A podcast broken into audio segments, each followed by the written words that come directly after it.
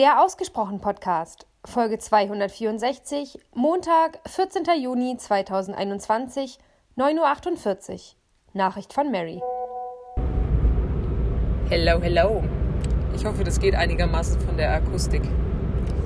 Mit ein bisschen Hintergrund heute. Thema Verantwortung. Großes Feld, großes Feld in so vielen Belangen. Wow.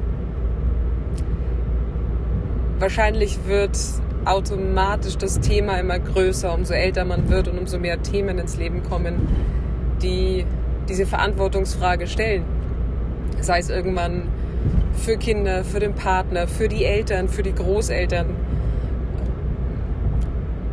weil andere Themen auf dem, auf dem Tablett liegen und es genau das oft schwierig macht. Wann bleibe ich bei mir? Wann überlasse ich die Verantwortung der anderen Person? Ich weiß gar nicht, ob es da eine, eine, die eine Antwort gibt, ehrlich gesagt, weil wenn ich jetzt an das Beispiel denke von dir mit äh, dem Vater, der raucht, dann ist das, glaube ich, hart mit anzusehen, wenn sich jemand gesundheitlich kaputt macht.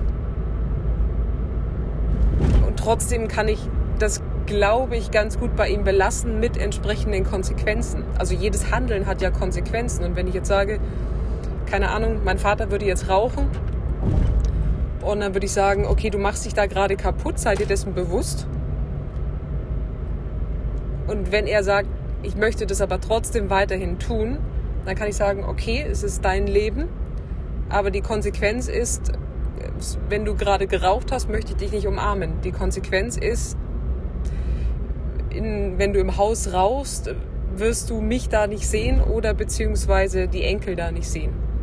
Oder irgendwas dergleichen. Also das meine ich mit, ohne dass ich ihn da unter Druck setzen würde, aber das wäre das wär meine Verantwortung, die ich dann wiederum übernehme für mich beziehungsweise für ähm, potenziell Kinder, wie auch immer, um dann zu sagen, okay, ja, es ist deine Entscheidung, das zu tun, aber dann lebe letztendlich auch mit den Konsequenzen.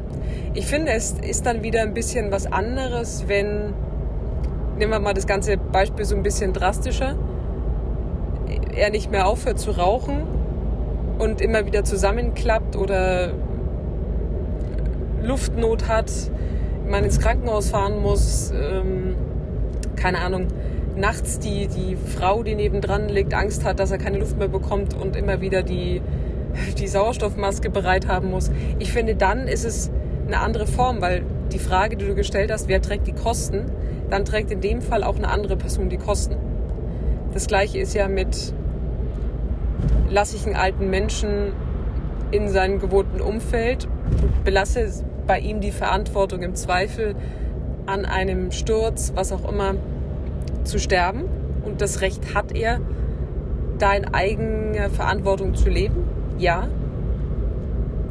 Wenn allerdings es maßgeblich das Leben anderer Menschen begleitet, weil die Tochter, die Frau, wer auch immer,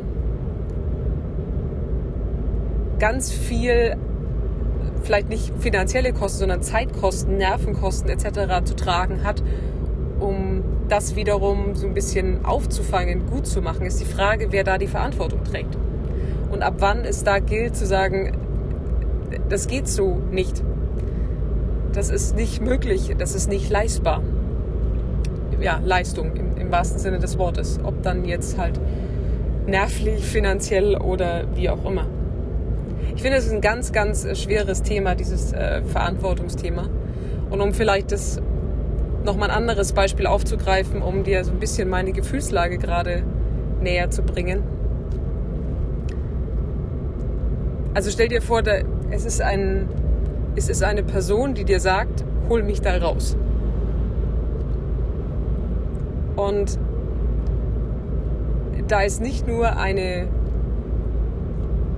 eine Beziehung, die da auseinandergegangen ist, sondern die Psyche, die gerade nicht so will, wie man es tatsächlich gerne hätte. Mm. Dann ist es das eine, zu sagen, okay, alles klar, der Satz zeigt mir ja, ich darf da gerade Verantwortung für dich übernehmen. Und darf ins Handeln kommen und darf dir da bewusst helfen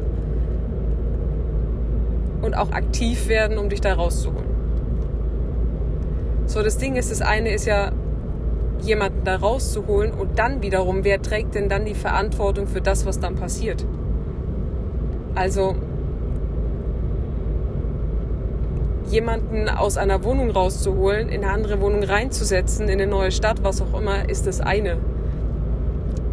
Aber wenn die, die Sorgen einfach groß sind, dass die Frage im Raum steht, ähm, packt der Mensch das überhaupt in dieser Wohnung? Braucht es da nicht eine psychologische Begleitung? Braucht es da nicht eine Klinik, was auch immer? Wie viel Verantwortung darf ich da übernehmen, obwohl es die gegenüberliegende Person es äh, nicht möchte? Ich weiß nicht, ob du verstehst, wie ich meine. Es ist wahrscheinlich ein bisschen kryptisch, wie ich gerade rede, aber im Grunde einer Person geht es nicht gut. Und das weiß ich.